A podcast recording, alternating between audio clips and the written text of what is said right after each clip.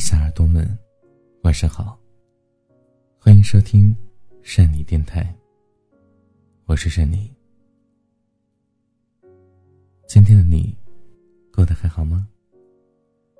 每晚都会给你分享温暖的故事，希望你每晚都在。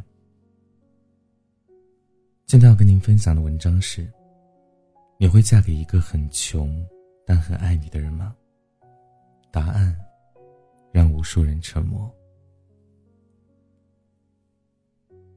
爱也是需求，被人爱着的感受也是需求，付出爱所获得的满足感也是需求。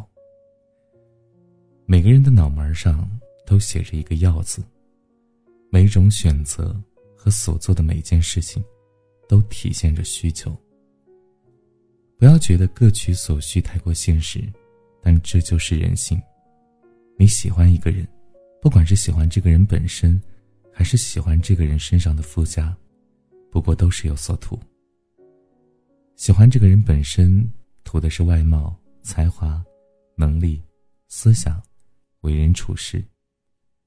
如果你非要说喜欢一个人就是感觉好，那其实也就是图那份感觉好。依然是在要，是在图。如果喜欢的是附加，那就更明显了，金钱、地位、家庭背景、关系等等。而婚姻，意味着各取所需，需要的双方都能为对方满足，这段婚姻才能长久。而更重要的一点是，许多人认为一个人的需求是不变的。所以婚姻不幸。如果明白需求会变，并且持续满足需求，那婚姻生活必然顺畅。每个人每个阶段所需求的东西，都是不一样的。之前有位小耳朵分享了自己的经历，他之前有过一段感情，可是最后闹得不欢而散，问题出在他自己。因为结婚很多年，两个人都没有了当初的激情。各自工作，生活变得越来越无聊，越来越平淡。平时各做各的工作，回家之后也就是简单的说上几句话，累了一天，只想早点休息。有时候还会因为家务分配的问题而争吵，工作都很辛苦，谁也不想亏待谁。后来他遇到一个稍稍年轻一点的小伙子，那个男人很有活力。带他去很多有趣的地方，他感觉自己又年轻了一回。和他在一起，自己才是鲜活的。所以，他出轨了。离婚之后，他和那个男人结了婚。可是呢，这一段婚姻也不是如他所想象的那样美好。时间久了，激情依然褪去，那个曾经有活力的男人也开始发福。而且这个男人赚钱能力还没有前夫好，自己承担了更多家庭支出的压力，他们开始为了很多事情而吵架，他当初想要的一切都消失了，怎么现在的生活和前夫在一起的时间也差不多呢？他很疑惑，甚至开始后悔。我给他的回应是：婚姻哪有十全十美的？许多人都以为换一个人就是换一种生活，可是不管你和谁相处，都会经历一开始的热烈，到慢慢的平静。你会喜欢上其他人，不过是新鲜感作祟，只是你需要的东西在婚姻趋于稳定的时候，对方给不到你了。可真正的新鲜感，应该是和同一个人去做不同的事，而不是换一个人。在你觉得对方满足不了自己需求的时候，是否也会换位思考，自己是否也能满足对方的持续需求呢？之前有一朋友的事儿，因为性格不合，朋友和男友分了手，但是呢，这前男友依然不依不挠的找朋友麻烦，意思呢就是要复合，想要和朋友结婚。朋友直接这么跟前男友说的：首先彩礼十万。这个没商量，然后我每月还房贷四千，每月基础消费三千，我会买化妆品、护肤品至少两千，还有买衣服，大概两千到三千。目前来说，我自己做的这个小吃店能够满足我目前的需求，但是结婚后我不准备继续开店了，因为结婚后就面临着怀孕生小孩，我只想安心的在家养胎，之后孩子出生呢，我也好好在家带孩子。你没房没关系啊，我有啊，只不过我不工作之后，房贷你还，当然还要负担我所有的生活开支，以及买各种我需要的东西。如果你能保证和你结婚后，我的生活还是不会改变，生活质量不降低，那就可以。后来，前男友再也没有来打扰过朋友，因为前男友满足不了朋友的需求啊，自然而然就退下了。前男友的需求是女人，而朋友的需求是钱。朋友可以满足前男友的需求与之结婚，可是前男友却没有那个经济条件负担朋友的需求。所以这段关系就不可能开始。当然，朋友并不是拜金，他只是用这样的方式逼退前男友。朋友只是想找一个性格合得来的人，这是他真正的需求，而前男友不是，所以必须及时止损。除开亲情，其他任何关系都讲究互惠互利。为什么要和别人建立联系？那一定是有需求和供给的关系。年少时，我们需求关注和陪伴，只要给了不一样的感觉，我们就喜欢；只要长得好看，我们就喜欢。毕业之后，我们需求懂得和照顾，开始看对方的人品和思想，考虑对方的家境和工作。结婚后，我们需求稳定，开始思考未来的生活保障以及对方未来的规划是否一致。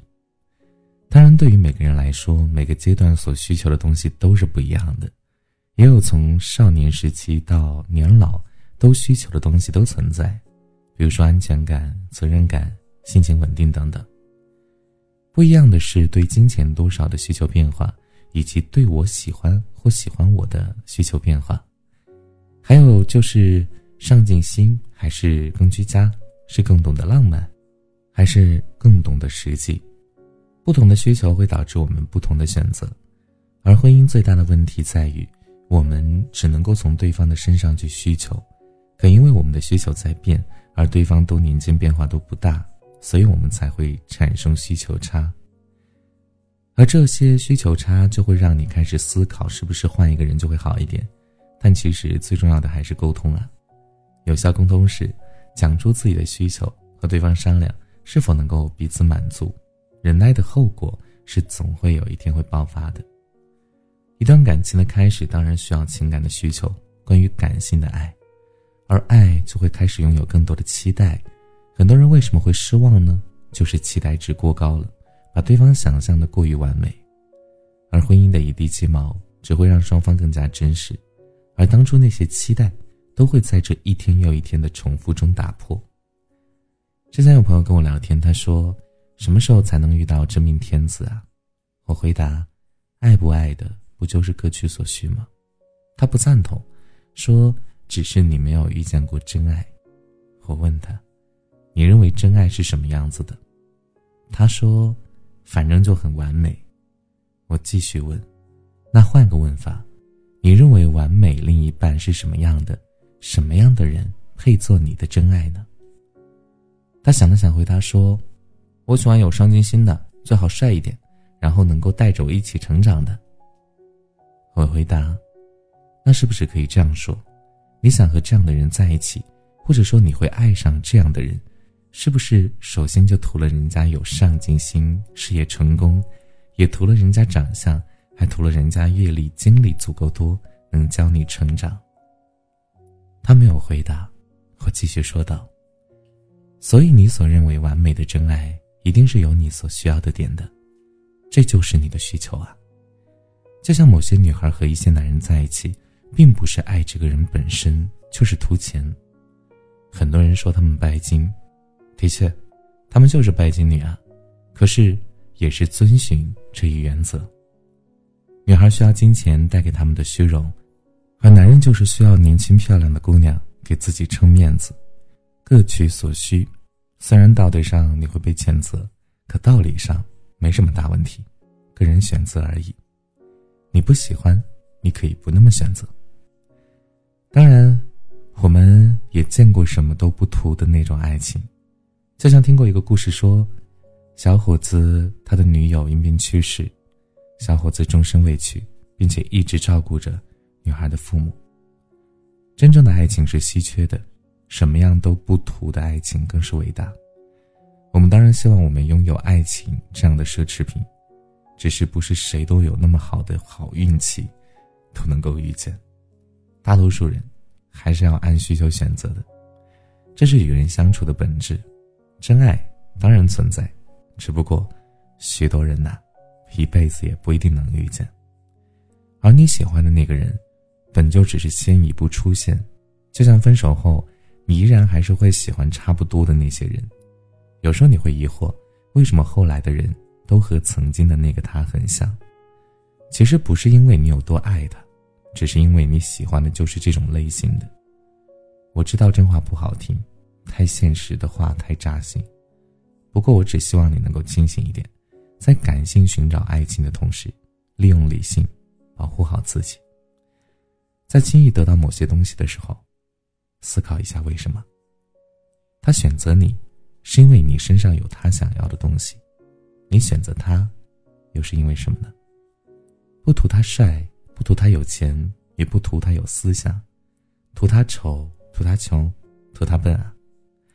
我相信，他身上一定有某种特质吸引了你，你才会爱他，哪怕是温柔，是单纯，是有爱心。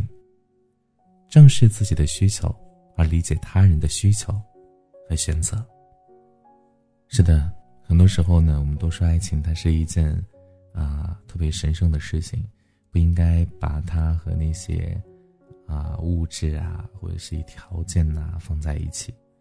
可是后来我们才发现，无论选择谁，其实都是在满足自己内心的需求，总有你想要的在他身上你可以得到的，所以你才会选择他。